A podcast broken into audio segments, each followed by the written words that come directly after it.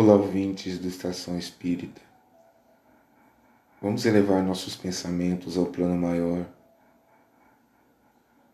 sintonizar com Jesus Cristo, pedindo-lhes que nos abençoe, que nos dê força, Senhor Jesus, nos cubra com Sua luz divina.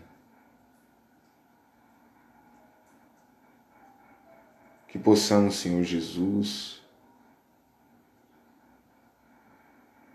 caminhar rumo à nossa jornada evolutiva, bendizendo o nosso próximo, buscando força, Senhor Jesus, para superar os obstáculos. Pedindo paciência. Que possamos, Senhor Jesus, ser mais resignados, servir ao Senhor com alegria e com paz em nossos corações. Assim seja. Iniciaremos a estação fazendo a leitura do livro Minutos de Sabedoria de Carlos Torres Pastorino. Onde quer que encontre uma criança, derrame sobre ela todo o seu carinho. Estenda-lhe a mão para ajudá-la a crescer. Em cada criança existe um dia novo que surge para a felicidade do mundo.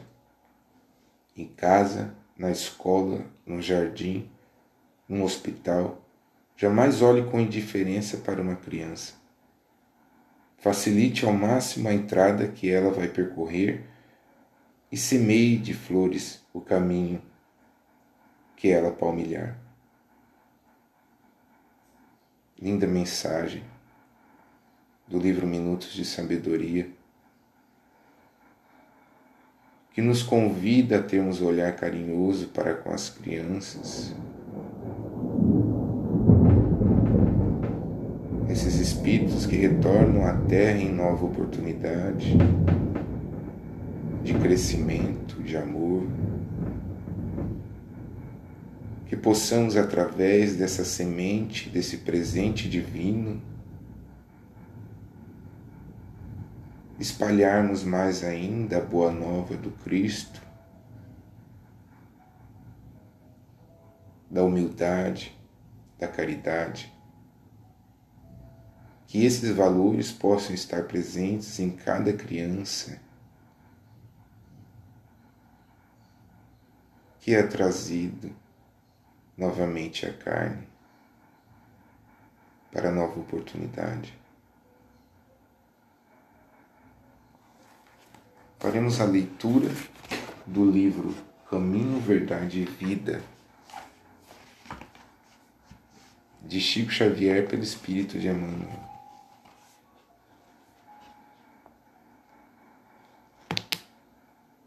Os amados. Mas de vós, ó amados, esperamos coisas melhores. Paulo.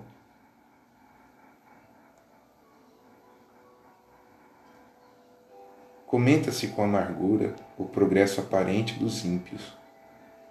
Admira-se o crente da boa posição dos homens que desconhecem o escrúpulo muitas vezes altamente colocados na esfera financeira. Muitos perguntam: onde está o Senhor que lhes não viu os processos escusos? A interrogação, no entanto, evidencia mais ignorância que sensatez. Onde a finalidade do tesouro amoedado do homem perverso? Ainda que experimentasse na terra inalterável saúde de cem anos, seria compelido a abandonar o patrimônio para recomeçar o aprendizado. A eternidade confere reduzida importância aos bens exteriores. Aqueles que exclusivamente acumulam vantagens transitórias fora de sua alma, plenamente esquecidos da esfera interior, são dignos de piedade. Deixarão tudo, quase sempre, ao sabor da irresponsabilidade. Isso não acontece, porém, com os donos da riqueza, com os donos da riqueza espiritual, constituindo os amados de Deus, sentem-se identificados com o Pai em qualquer parte a que sejam conduzidos. Na dificuldade, na tormenta, guardam a alegria da herança divina que se lhes entesoura no coração. Do ímpio é razoável esperarmos a indiferença, a ambição, a avareza, a preocupação de, de amontoar irrefletidamente do ignorante. É natural recebermos perguntas loucas. Entretanto, o apóstolo da gentilidade exclama com razão: Mas de vós, ó amados, esperamos coisas melhores. Importante mensagem transmitida pelo Espírito de Emmanuel a nós encarnados, falando-nos sobre os recursos financeiros, sobre o patrimônio perecível que possamos acumular ou não na terra.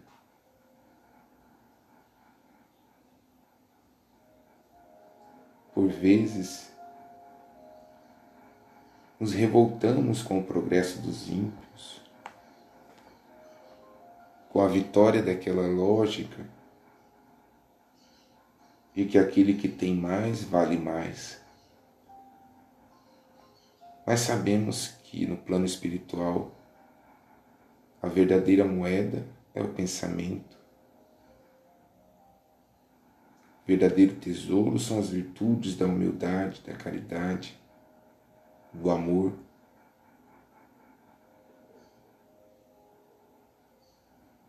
São tesouros imperecíveis. São as verdadeiras alegrias da alma. Deus espera sempre o melhor de nós. A boa decisão. Escolhermos o amor ao invés do ódio, a paz ao invés da violência. Que possamos desviar os nossos olhos para as pequenas coisas para as pequenas alegrias. Por vezes, traz a tão sonhada felicidade mais rápido do que os tesouros da terra. Faremos a leitura de um interessante livro intitulado Vidas Vazias, de Divaldo Franco, pelo espírito de Joana de Ângeles, e parte intitulada Bendize.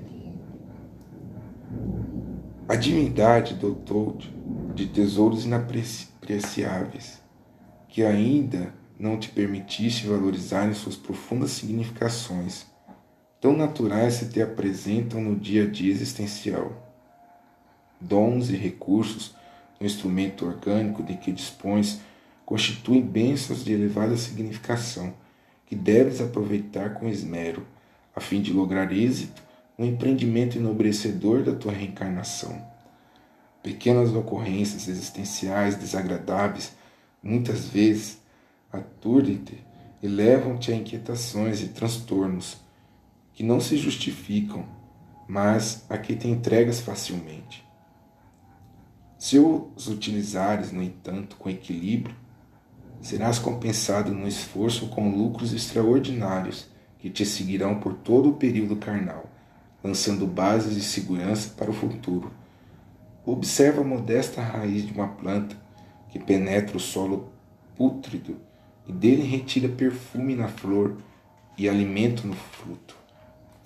Que extraordinário químico esse que desenvolveu o primeiro programa vegetar, presente em todo o globo, nas mais variadas expressões, seja no Pantanal, seja na aridez de terras desérticas. Examine em ti o milagre da digestão, por exemplo, e não poderás negar a sabedoria daquele que elaborou o delicado aparelho digestivo, a fim de manter a harmonia entre bilhões de indivíduos, as células, operando em conjunto em favor das substâncias nutrientes. Reflexiona um pouco na extraordinária função do pensamento, que é captado pelos neurônios e transformado na exuberância da arte, da ciência, dos encantos e maravilhas do universo. Pensa como todo esse manancial sanguíneo se renova e se autorreproduz em vitalidade num circuito especializado. Considera a bomba cardíaca pulsando sem cessar, graças a uma fagulha elétrica inicial, a fim de que a corrente sanguínea atenda a finalidade que mantém a vida orgânica. Tudo o que consigas examinar produz admiração e surpresa, desafiando a inteligência para que compreenda o milagre da vida quando harmônico ou distônico, provém de tua conduta mental, que se faz imprimir no corpo sutil. O perispírito aciona mecanismos energéticos, eletromagnéticos e vitais para que pulse incontáveis órgãos. Nenhum incidente, ocorrência alguma tem lugar por ação do acaso, por automatismo da natureza. Os que assim denominam os fenômenos da vida apenas alteram a denominação da inteligência suprema e causal do cosmos. Há uma lei de causa e efeito que responde por todas as interrogações que a mente elaborou. Deus é o artista gerador da vida. Bendize-o em todos os momentos, através de ações saudáveis e de pensamentos edificantes. Dele vieste e para ele com o sentimento e o, e o conhecimento ampliados, retornarás. É certo que não consegues tudo quanto anelas. Não atinges o alvo ao qual te direciona. Não fruis as alegrias a que aspiras. Não te permitas, por isso, a rebeldia aparente e justificável. Há razões poderosas que trabalharam para que isso ocorra em razão da programação do teu futuro que nem sequer imagina. Impede-te o desespero em qualquer situação, especialmente quando ignores a causa do aparente insucesso de hoje, que se poderá transformar em bênção no futuro. Sob determinado aspecto, estás recolhendo aquilo que mereces, semeado no ontem.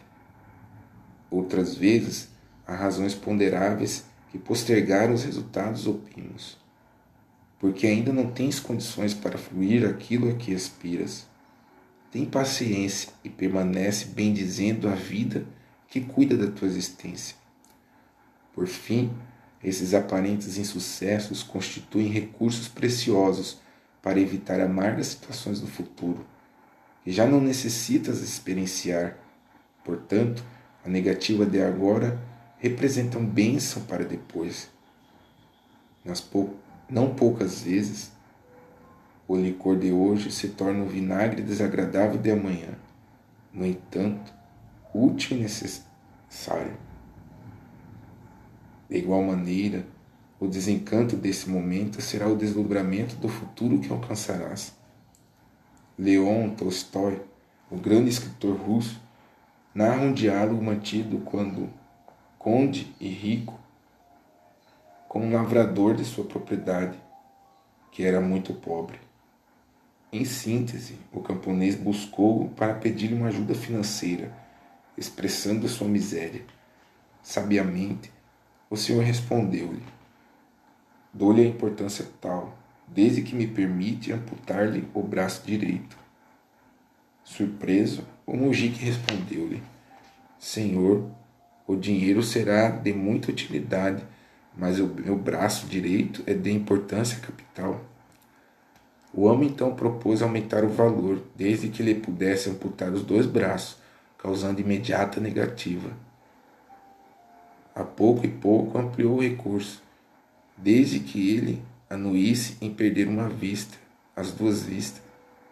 E a negativa era imediata. Então falou-lhe o conde: Não digas que és pobre miserável, porque todo aquele que possui valores que não troca nem vende por dinheiro algum é portador de uma fortuna que deve bem dizer em todos os dias de sua existência. Indispensável saber aplicar os valores inestimáveis com que a vida te honra e sempre bem dizer a oportunidade de crescer e adquirir a sabedoria da paz. Não te desencantes nem te entristeças nunca. Aprende a transformar em sucesso aquilo que consideras fracasso, somente porque não lograste o que almejavas.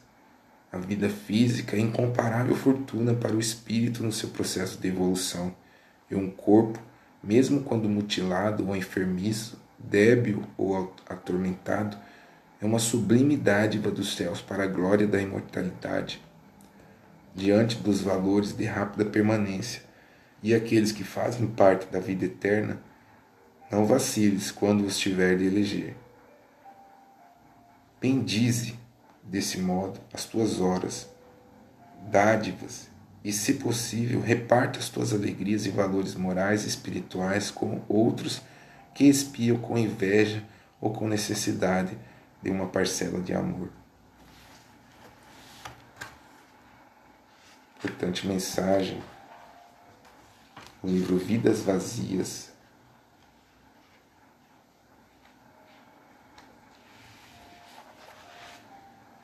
que nos estimula também a bem dizer nosso vaso físico, nosso corpo físico.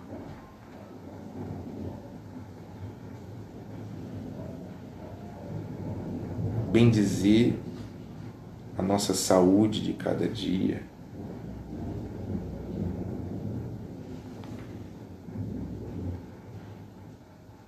Bem dizer a vida.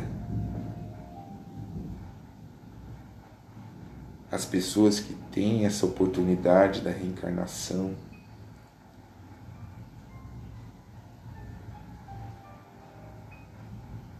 Bem dizer, esse intercâmbio divino, sublime, entre o mundo espiritual e o mundo físico, tal qual a pequena história contada por Joana de Ângeles.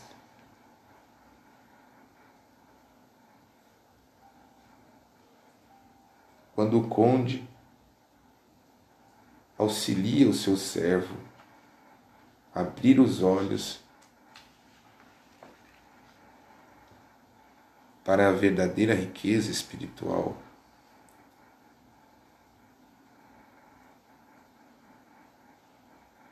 para a verdadeira fortuna que possuímos. Somos todos espíritos em evolução. E mesmo diante da prova, da enfermidade, é Deus nos mostrando um novo caminho. Faremos a leitura Evangelho segundo o Espiritismo.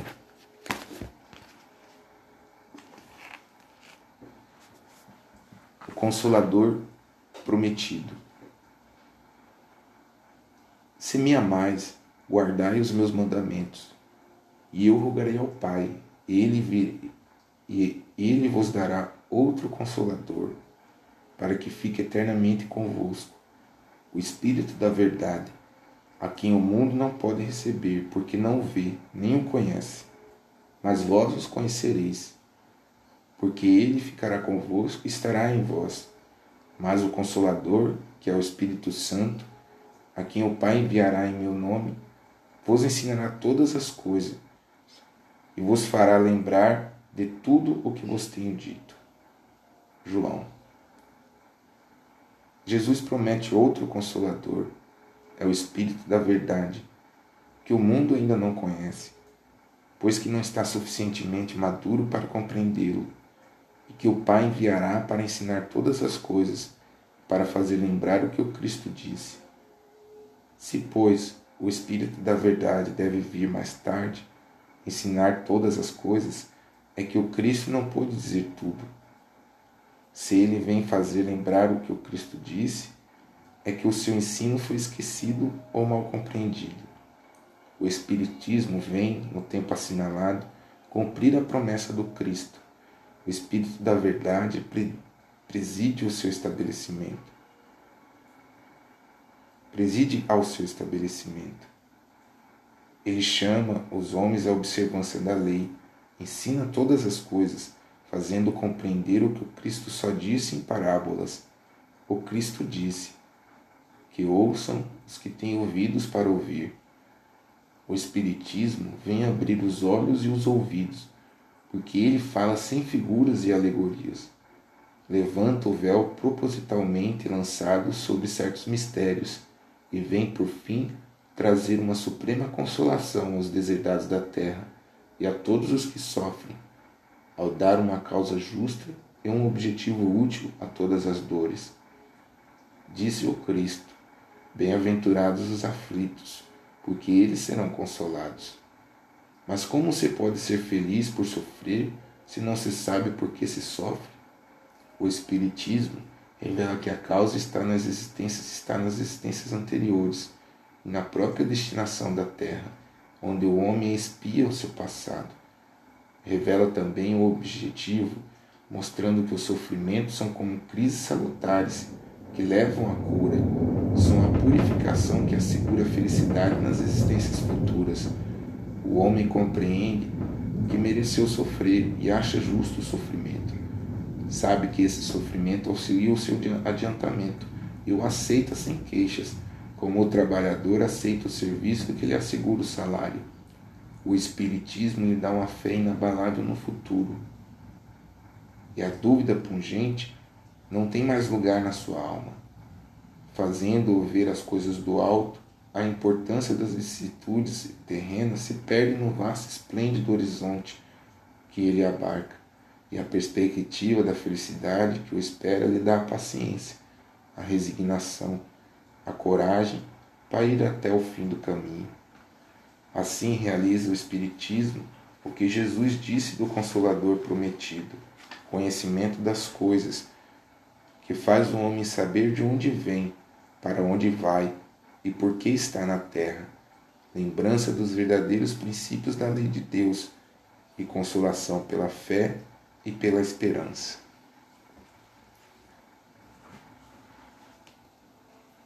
A mensagem nos fala sobre o Consolador prometido,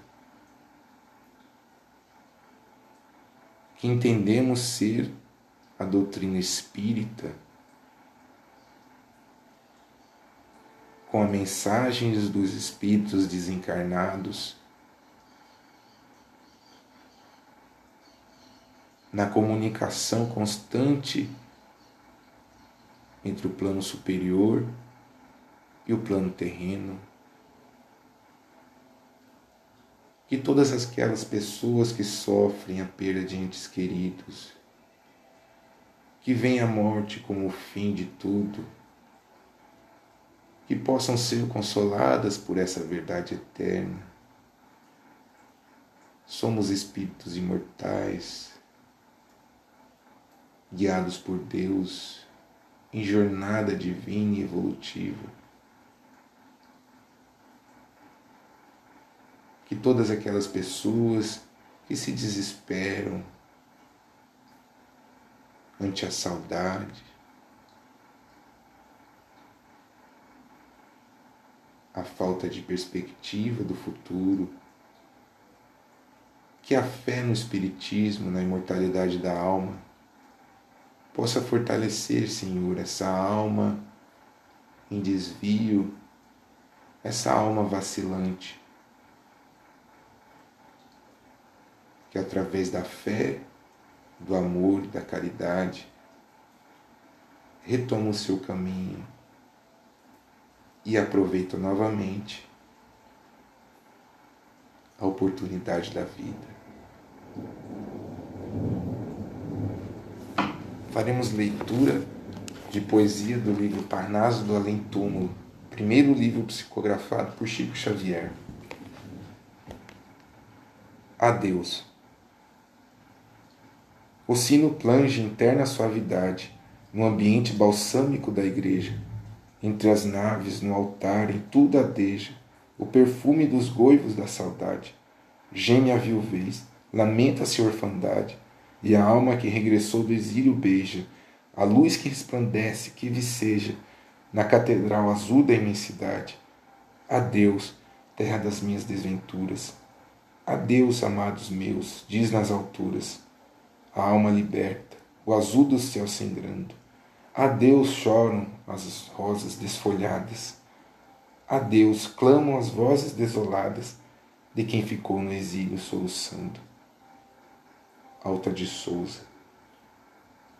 Fiquem com Deus e até a próxima.